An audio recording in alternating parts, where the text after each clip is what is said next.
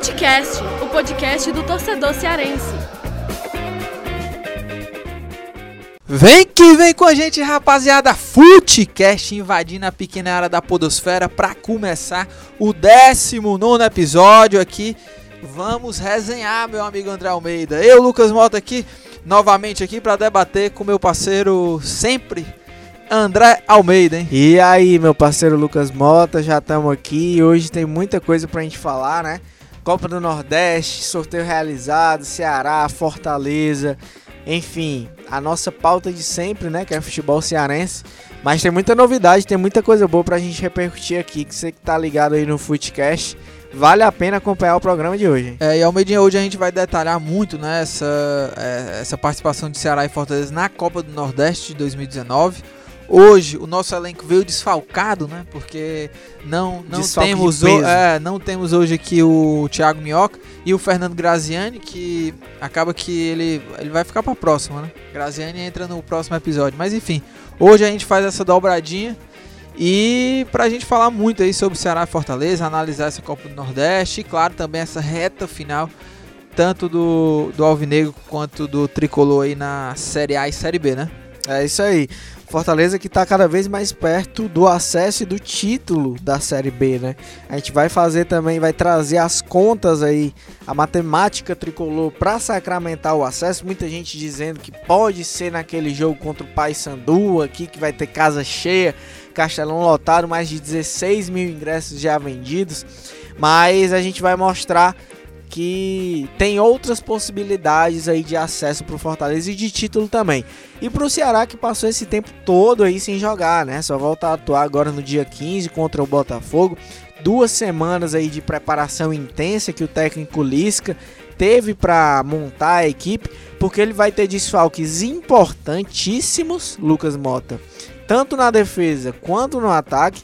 E aí, por outro lado, ele tem alguns jogadores importantes que voltam a ficar disponíveis. Verdade. E a gente vai falar também sobre isso aqui nesse programa. É, e antes da gente começar aqui já a debater, né, sobre os dois times, os desafios aí na Copa do Nordeste, só fazer uma, uma propaganda, né, do nosso Footcast, que é o seguinte, você que está nos ouvindo aí, é, é, talvez você esteja nos ouvindo pelo Play, né, no próprio site lá no Footcast, ou mesmo em alguma das matérias, né, no, no Esporte do Povo, Lembrando que a gente está, né, o Footcast está em todas as plataformas, Spotify, iTunes, Deezer e também nos demais agregadores de podcast. E aí, por esses, por essas plataformas ou até mesmo na, se você estiver acessando aí pelo computador, estiver é, acessando no site aí, né, no nosso blog do Footcast, que é blogs.upovo.com.br/footcast, você também pode baixar e, claro, escutar no seu smartphone onde e quando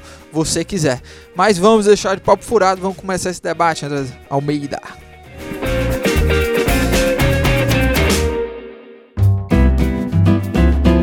Almeidinha, tivemos aí o sorteio da Copa do Nordeste. É, temos aí Ceará e Fortaleza em dois grupos diferentes. A gente já sabia sobre isso, né? Porque ah, no regulamento agora de 2019 ah, já, já estava acertado que é, clássicos estaduais, né? Clubes, vamos dizer assim, do mesmo estado estariam em grupos diferentes nessa isso. Copa do Nordeste.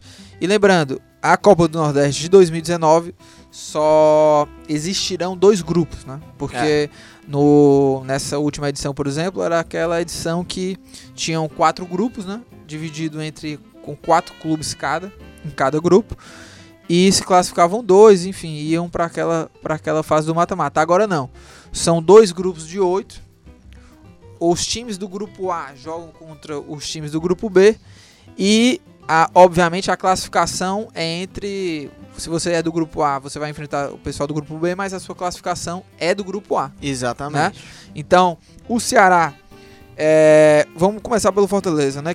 O Fortaleza ficou no grupo A, vou aqui dizer rapidamente os, os times que estão no, no grupo do Fortaleza, que são Santa Cruz, Vitória, CRB, Sampaio Correia, Altos, Salgueiro e Sergipe. Já no grupo B do Ceará tem Bahia, Náutico, CSA, Motoclube, ABC, Botafogo da Paraíba e Confiança. Você pode também acessar, tem matéria lá no Esporte do Povo, né? Falando, você pode conferir detalhadamente esses grupos também. e, e ver lá, né? Enfim, re- rever, né? o- os times que estão no grupo de Ceará e Fortaleza. Mas vamos lá.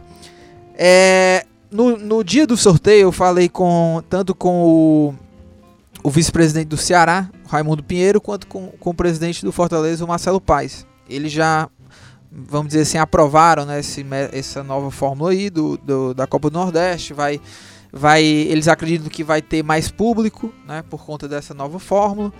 É, ainda mais com clássicos estaduais na primeira fase.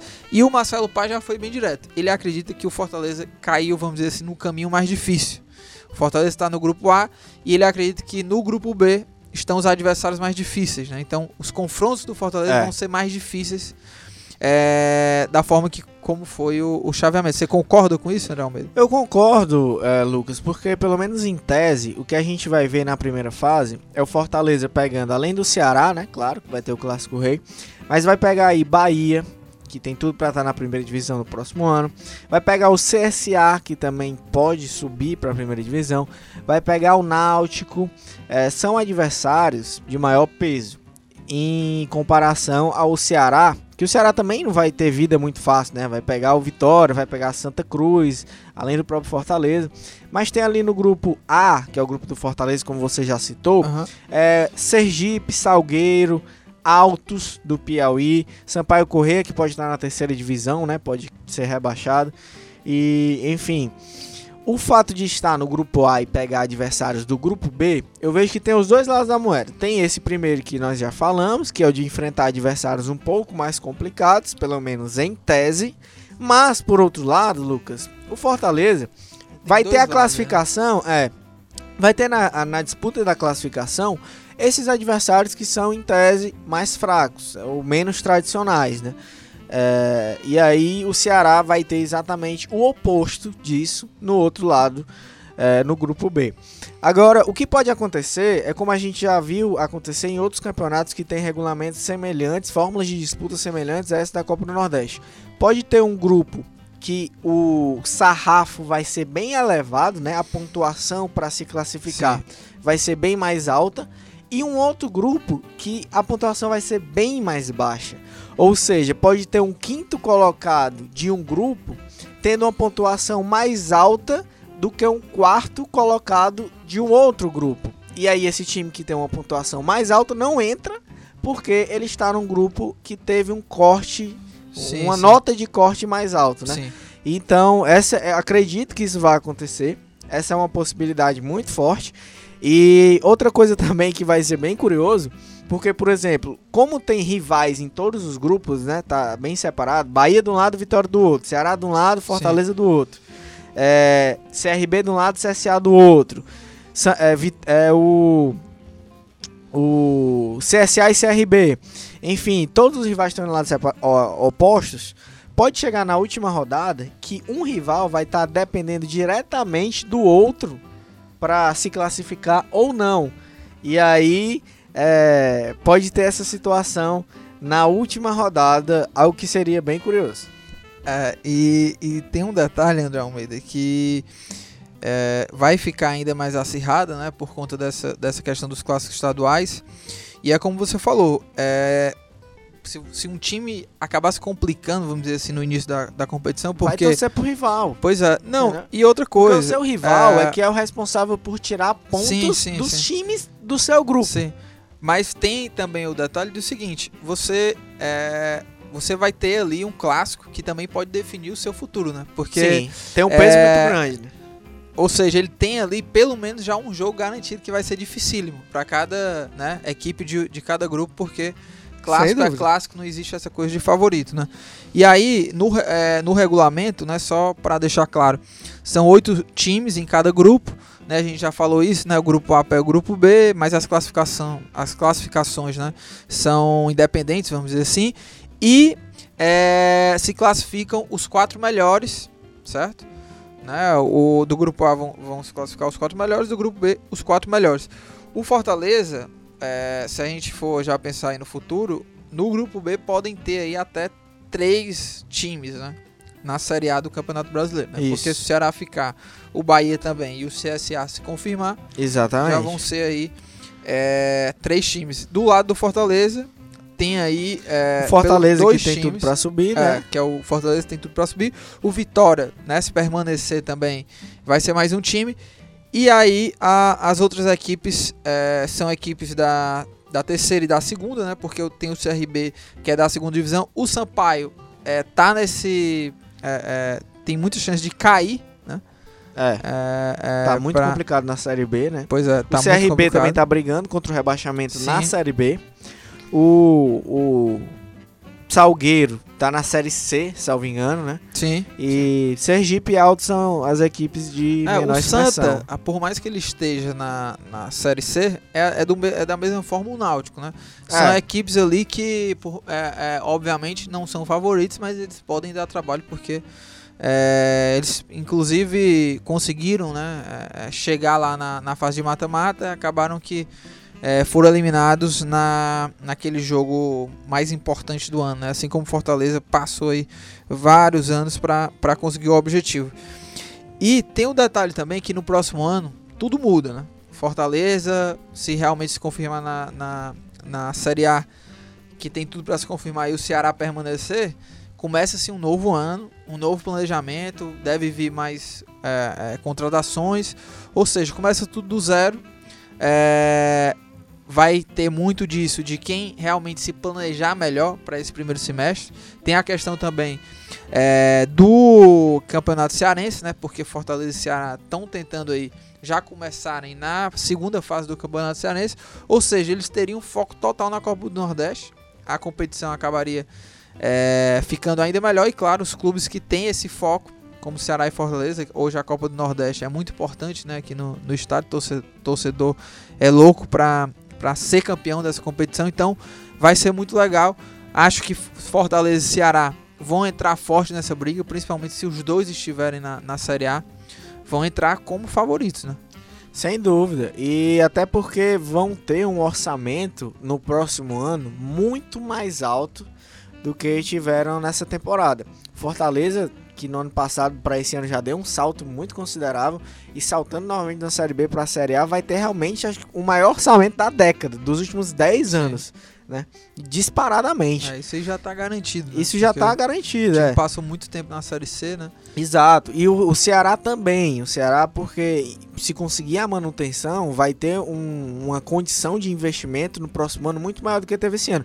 Esse ano, e até muitos torcedores criticaram isso, porque o Ceará acabou investindo é, de, de uma forma até mais limitada, reduzida na formação do elenco, em, em jogadores mesmo.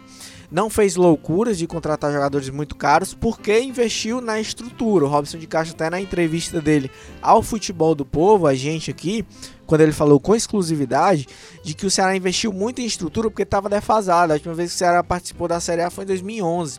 Então muita coisa precisava ser reformulada.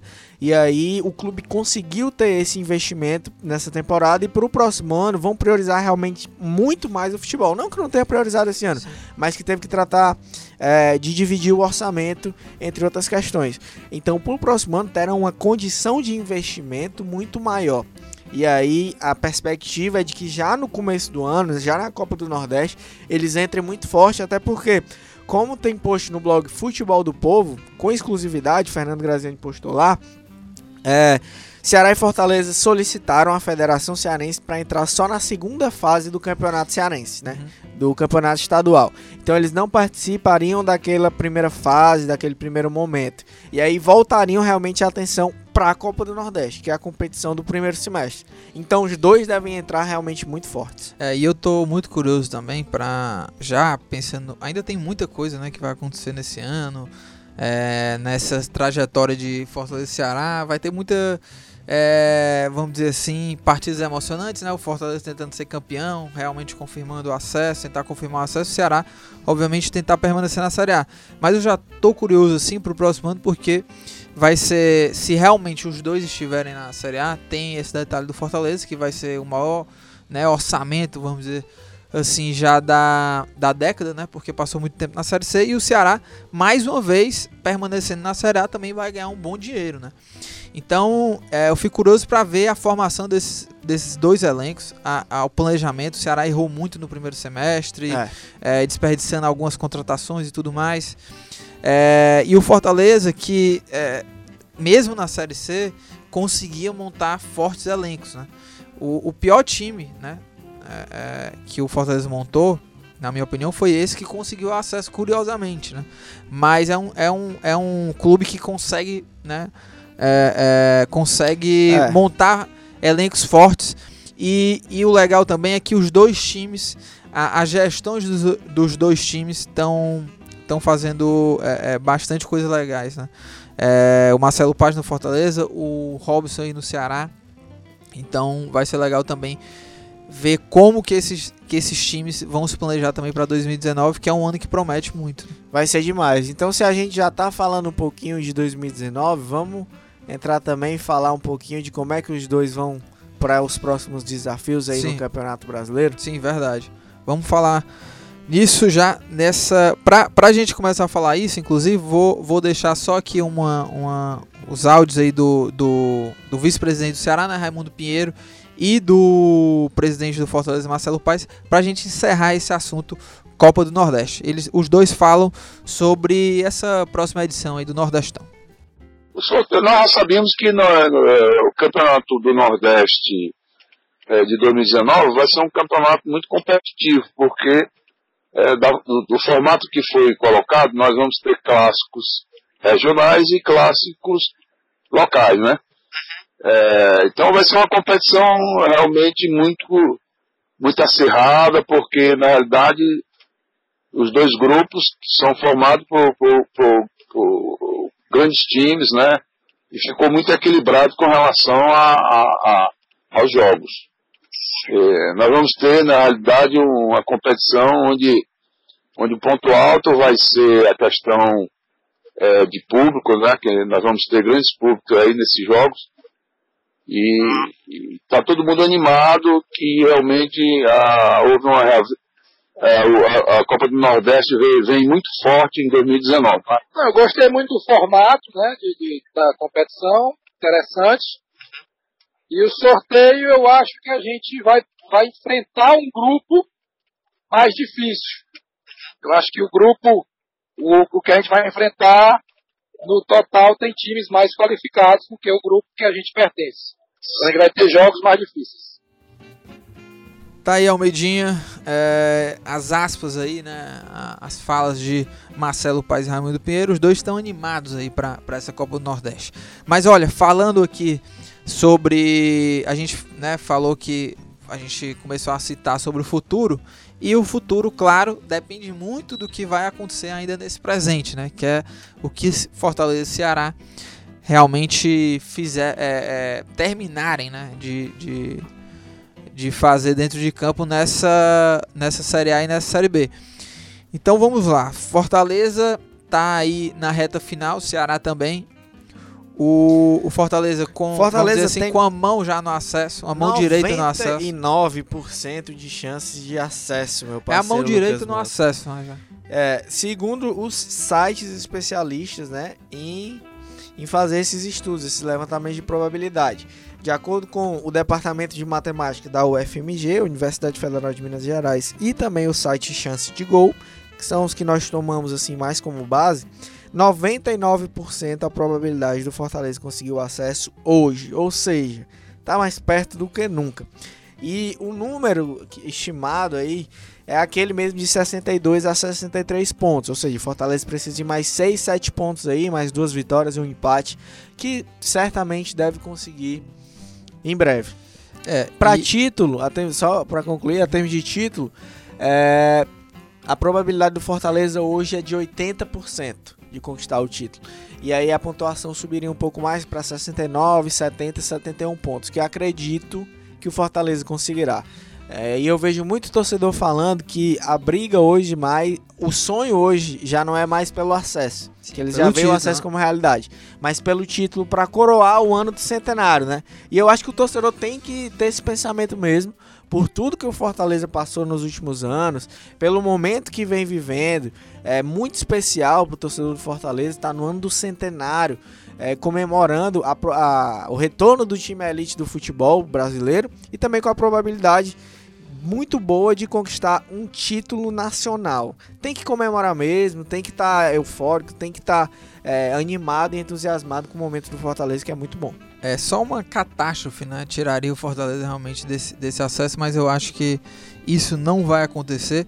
O Fortaleza que tem aí uma sequência de jogos, tem, joga fora de casa contra o Oeste, né, que é o próximo jogo, e a gente até estava comentando é, no, no Futebol do Povo que o Fortaleza tem uma chance que não é grande já de confirmar o acesso no jogo é, pós-centenário, né, pós a comemoração do centenário, lembrando que é dia 18 de outubro, Fortaleza aí completa seus 100 anos, né, e no dia 20 tem uma partida já que é contra, é, se eu não me engano, contra o Paysandu dentro de casa, né?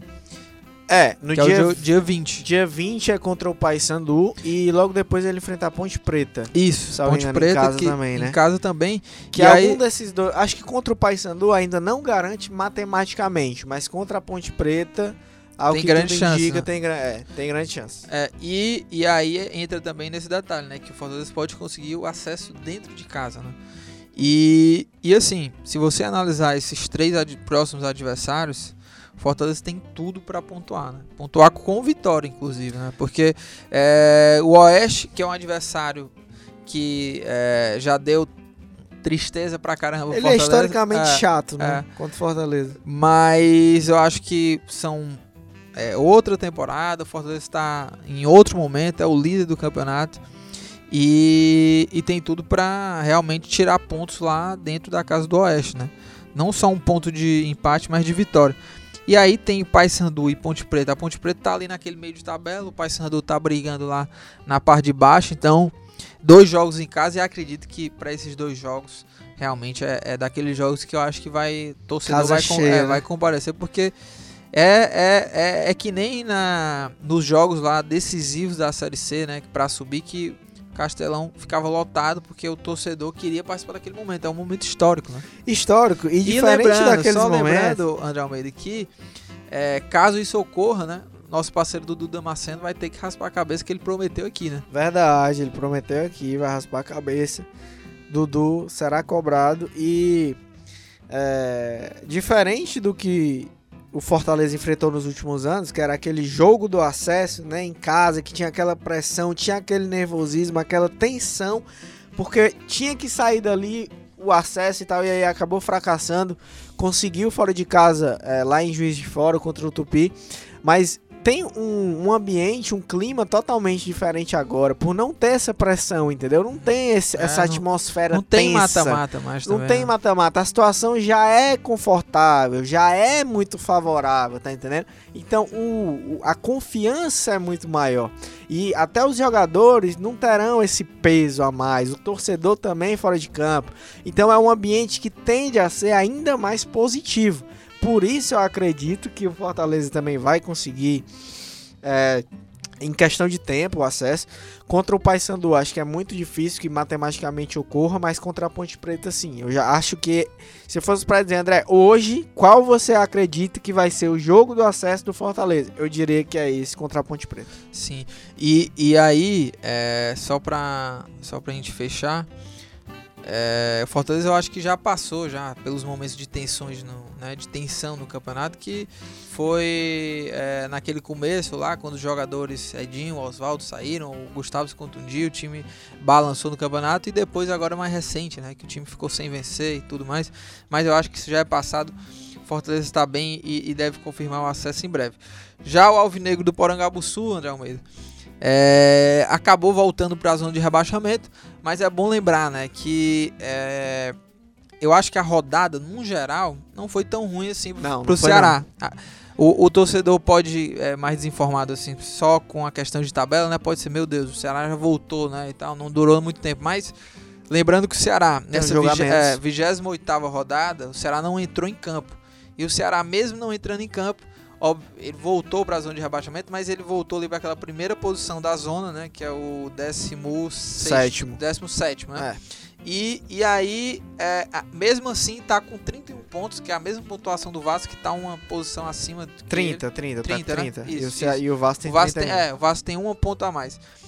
Mas, ou seja, o, na próxima rodada, mesmo com um jogo a menos do que os adversários diretos na competição, o Ceará já pode.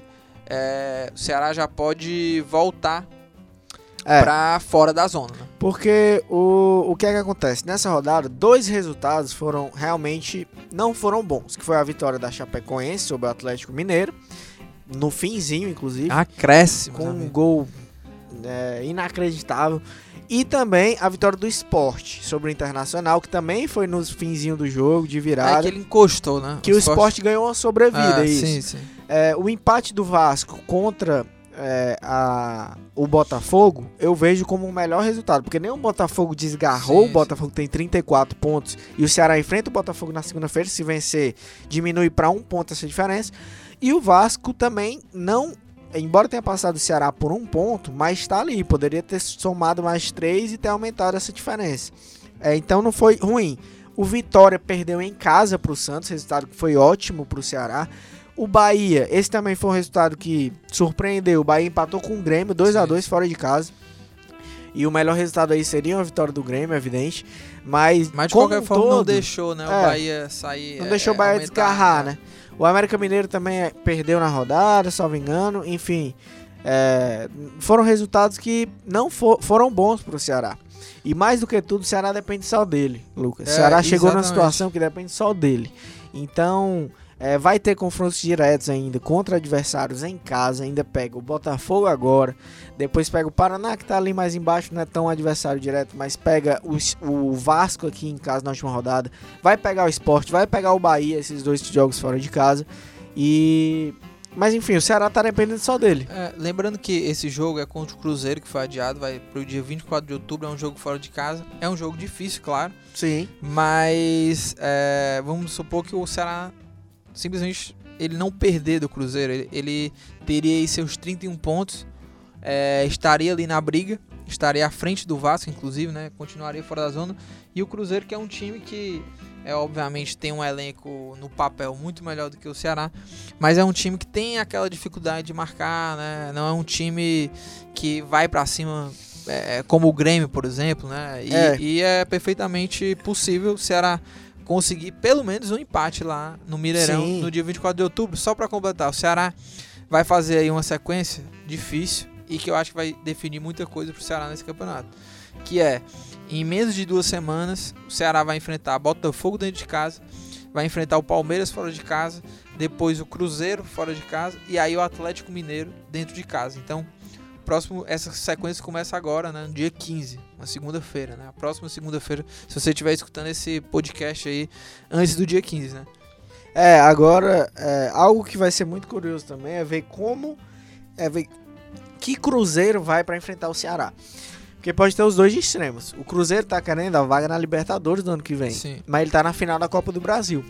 O Cruzeiro, campeão da Copa do Brasil, pode ter certeza que vai enfrentar o Ceará com um espírito totalmente diferente do que o Cruzeiro se perder o título pro Corinthians na Copa do Brasil, porque ele vai estar no Brasileiro jogando todas as fichas para se classificar para Libertadores.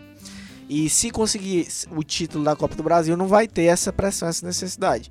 Então o torcedor do Ceará tem que torcer para um título do Cruzeiro para que o time possa estar ali mais relaxado, mais tranquilo, sem Sim, tanta sim. pressão. Claro que não vai jogar para perder, mas aí eventualmente pode poupar alguns titulares, pode é, alguns jogadores ficarem de fora, enfim, enfrentar o Cruzeiro com a necessidade de vencer para garantir a vaga na Libertadores é bem pior do Sim, que sim. enfrentar um Cruzeiro que já é campeão da, Liberta da Copa do Brasil, que já vai ter a vaga garantida. É, e essa sequência, né, é uma sequência difícil, né, também pro Ceará, assim, tem que realmente continuar nessa pegada. A gente vai, é, é, o Ceará teve essa pausa de 15 dias, né. É, o Ceará também teve uma pausa para a Copa e soube usar muito bem. Nessa semana eu até fiz matéria pro, pro jornal, conversei com tanto com o fisiologista do clube, o Giovanni Ramires, e o preparador físico, que é o Flávio de Oliveira, e eles é, citaram né, essa pausa da, da Copa como um fator muito positivo para o time, que conseguiu embalar depois dessa, dessa pausa, e agora também essa pausa que foi muito por conta do adiamento da partida. Né? deu para trabalhar, recuperar atletas e tudo mais. Então a gente é, fica essa expectativa de como o Ceará realmente vai voltar, se vai voltar continuar é, jogando bem. Tem tudo para voltar, É. voltar ainda melhor, porque os jogadores vão estar descansados. Sim. É, e só pra, ó, só pra informar aqui, é, a diferença do Ceará, que é o 17, 17 né, o primeiro aí da zona de rebaixamento, pro décimo, que é o Atlético Paranaense, é só de 6 pontos. Obviamente que o, o Atlético Paranaense já não tá muito na mira, assim, do- do- da briga direta, realmente, do Ceará. Porque ainda tem aqui, ó, até o Botafogo, a diferença é só de 4 pontos, que é, é, o Botafogo é o 12 segundo. Tem América Mineiro, 13 terceiro com 32 pontos, 14 14 quarto o Bahia com 31, o Vasco 15 quinto com 31 e a Chape com 31 também 16 Então, Ceará, é, se ele conseguir duas vitórias aí desses, desses quatro jogos, eu acho que já vai estar de bom tamanho pro, pro Ceará, né? Sim. E lembrando que um Botafogo, por exemplo, que tá aí na, na briga direto com o Ceará, é um time que é, eu não consigo ver um, um Botafogo tão organizado como o Ceará tá jogando. O Ceará tá conseguindo jogar de forma organizada, tocando a bola. E isso é que dá confiança pro torcedor e eu acho que pro time também. Independente de um resultado, o time tá mantendo o padrão. E é aquele estilo de jogo que você fica naquela expectativa. Uma hora essa bola vai entrar, né? É, e dos times que estão ali na parte de baixo da tabela, o Ceará é o que tem mostrado o melhor futebol mesmo. Tem uma compactação defensiva, uma organização que hum, poucos times têm conseguido mostrar com regularidade, que é o que o Ceará tem feito jogo após jogo. E só para concluir que no começo do programa a gente falou sobre algumas ausências e retornos que o Lisca vai ter. Para o jogo contra o Botafogo ele não vai poder contar com o Luiz Otávio, que está suspenso pelo terceiro cartão amarelo, com o Leandro Carvalho, que é a principal, uma das principais peças ofensivas, e também o Arnaldo, esses dois últimos porque eles pertencem ao Botafogo, tem uma cláusula de contrato que eles não podem jogar contra o Botafogo. E aí a gente resta saber como é que o Lisca vai montar. É, na zaga vai o Eduardo Brock e também o Thiago Alves que retorna, mas o setor ofensivo tem uma grande incógnita. Por outro lado, ele ganha o Fabinho o, e o João Lucas e o John Cardona. Esses últimos já vinham aí disponíveis porque vinham treinando recentemente, mas tudo indica que eles devem ser opção também para essa partida.